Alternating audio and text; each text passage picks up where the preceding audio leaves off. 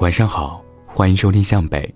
如果你有好的故事和文章想要分享给大家，可以加我的微信，主播北泰的全拼，等你哦。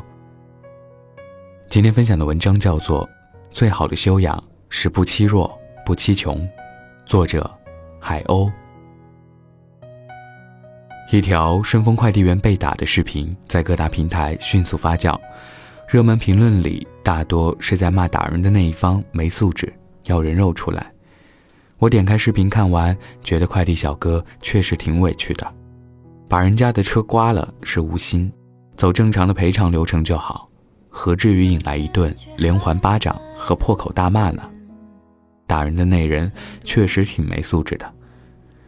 我想起冯小刚演的电影《老炮儿》，六爷被一混小子扇耳光的情节，原因是。六爷的儿子刮了人家官二代的法拉利，六爷拿出几千块钱，说多了也别找了，算是赔不是了，顿时引起哄堂大笑。年过半百的六爷大概是不知道法拉利顶级跑车会值多少票子，小混子嘴里不干不净，六爷说了两句，引来一个响亮的掌掴。六爷抬起头说：“这修车的钱得赔，可这打出去的巴掌。”也得还回去，这叫规矩。混江湖的人都讲规矩，只有不知天高地厚的人眼里才只有弱势群体和权贵之分。这帮人对于权贵趋炎附势，对待普通阶层的弱势群体，动不动就爆粗口、辱骂，甚至掌掴。他们为什么敢如此嚣张？说白了，就是欺负人家是快递小哥。欺负人家是弱势群体，这样的人身上完全看不到修养二字。弱势不仅仅是职业上的弱，还有性别、年龄、身体状况等各方面。那些性别歧视、欺负老人、孩子、残疾人的，大多也不是什么有修养的人。某日坐地铁，晚高峰的深圳，人满为患。到国贸站的时候，上来一位大爷，看穿着应该是做保洁之类的工作，衣服上有些尘垢，乘客们纷纷避让，大爷默默地站在车门边，并不往车厢里靠。这时候，一个二十岁出头、戴着耳机的男孩子从座位上站起来，摘下耳机，冲大爷喊了声，给他让座。还有一回，在超市购物，排队买单的时候。队伍前面排了一位孕妇，提着布袋子，正在缓慢地数着零钱。后面的人等着不耐烦了，有人催他，他很着急，一不小心袋子里的硬币散落了一地，他连声道着歉，蹲下去捡，动作有些艰难。这时，一个姑娘走上前，不顾裙子拖地沾上的灰尘，也蹲下去帮他拾硬币。然后旁边的一个小男孩也趴下去帮忙，他的妈妈半分钟前还在抱怨催促，看到几岁的儿子如此举动，也不好意思的弯下腰去帮忙。这才是这个世间该有的温情。去满记吃甜品，听到旁边桌子的几个姑娘在聊天，聊的是该不该和穷人谈恋爱这样的问题。A 姑娘说：“最近有个男同事追我，长相还行，就是太穷了点，别说房子了，连车都还没买。”B 姑娘说：“那可千万别答应啊，答应就完了，你这辈子就搭进去了。”C 姑娘说：“就是，男人一穷就志短，就小气，啥都不舍得给你买的。”D 姑娘说：“那个男孩子多大年纪呢？”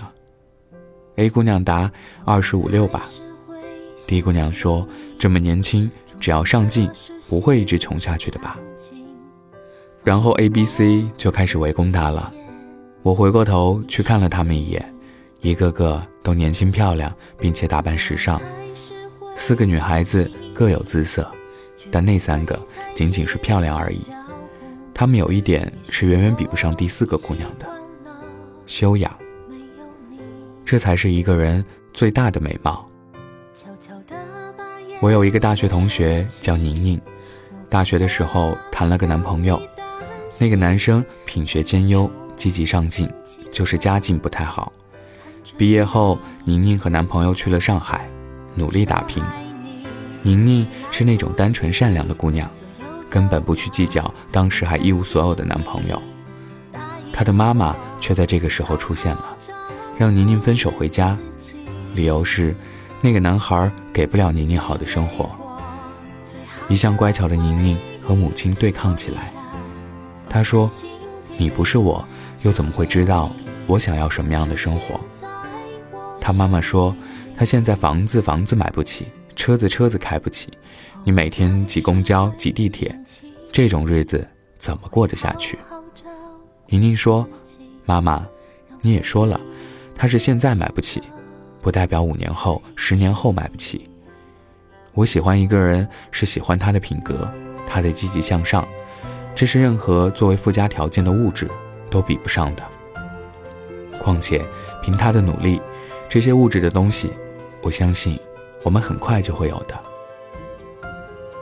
他妈妈扭不过他，只能作罢。五年后，他们还真的就在上海买了套房子。彼时的穷小子男友也已经是年薪百万的华东区经理了。参加宁宁的婚礼时，我问她：“万一男朋友还没有挣到这么多钱，你嫁吗？”宁宁说：“只要我们的感情没变。”不是不可以考虑的，钱财这种东西，除了努力，还得看机遇呀。我看上的是他这个人，不是别的什么。这样的姑娘真是美。其实，弱和穷都是一种常态，但考验人性的是你对待这一常态的态度，这反映了你的为人和修养。不知道打快递小哥的那个人。如果当时碰到的是顺丰总裁王卫，还会有如此爆胆上前反复辱骂和掌锅吗？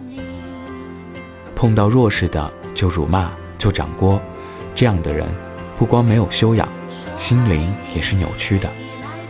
他们的风格大概是遇弱则强，遇强则弱。碰到比自己弱的狠命欺负，碰到比自己强的闷声退让，那副嘴脸。实在令人讨厌。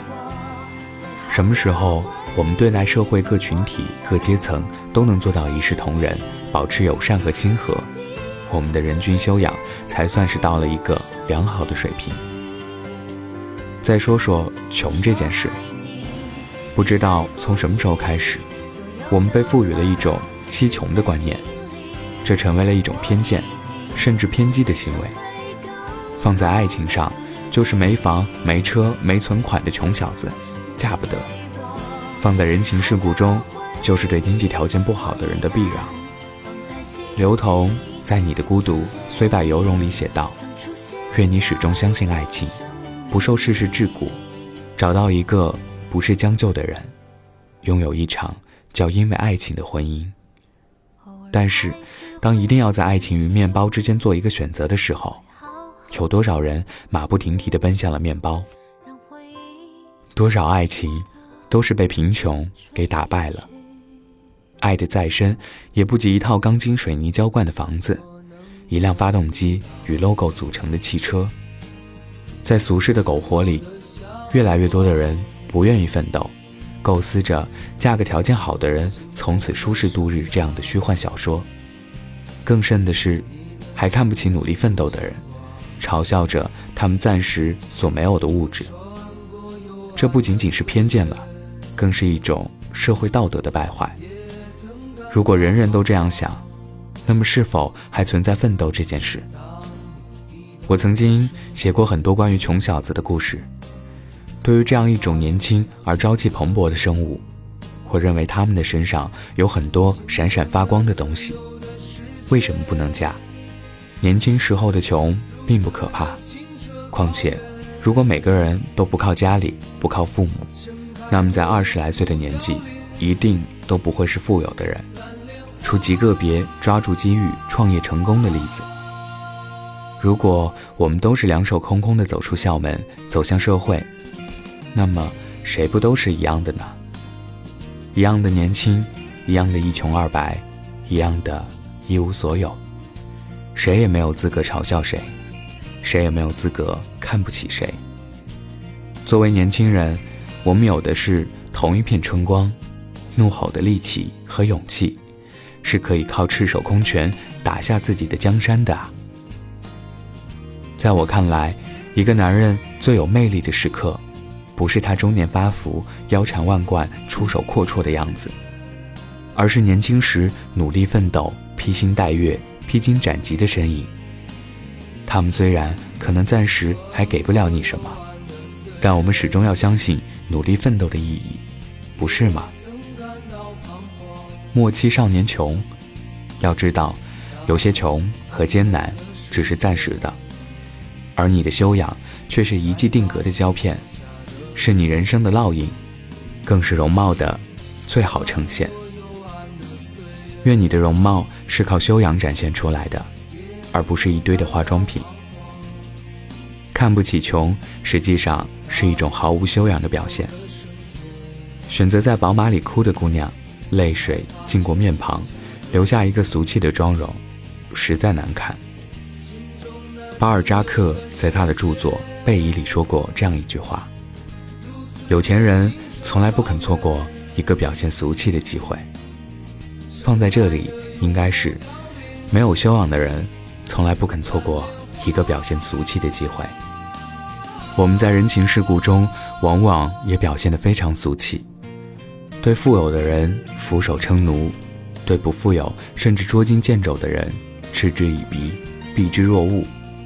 丢掉的不仅仅是道德，还有尊严。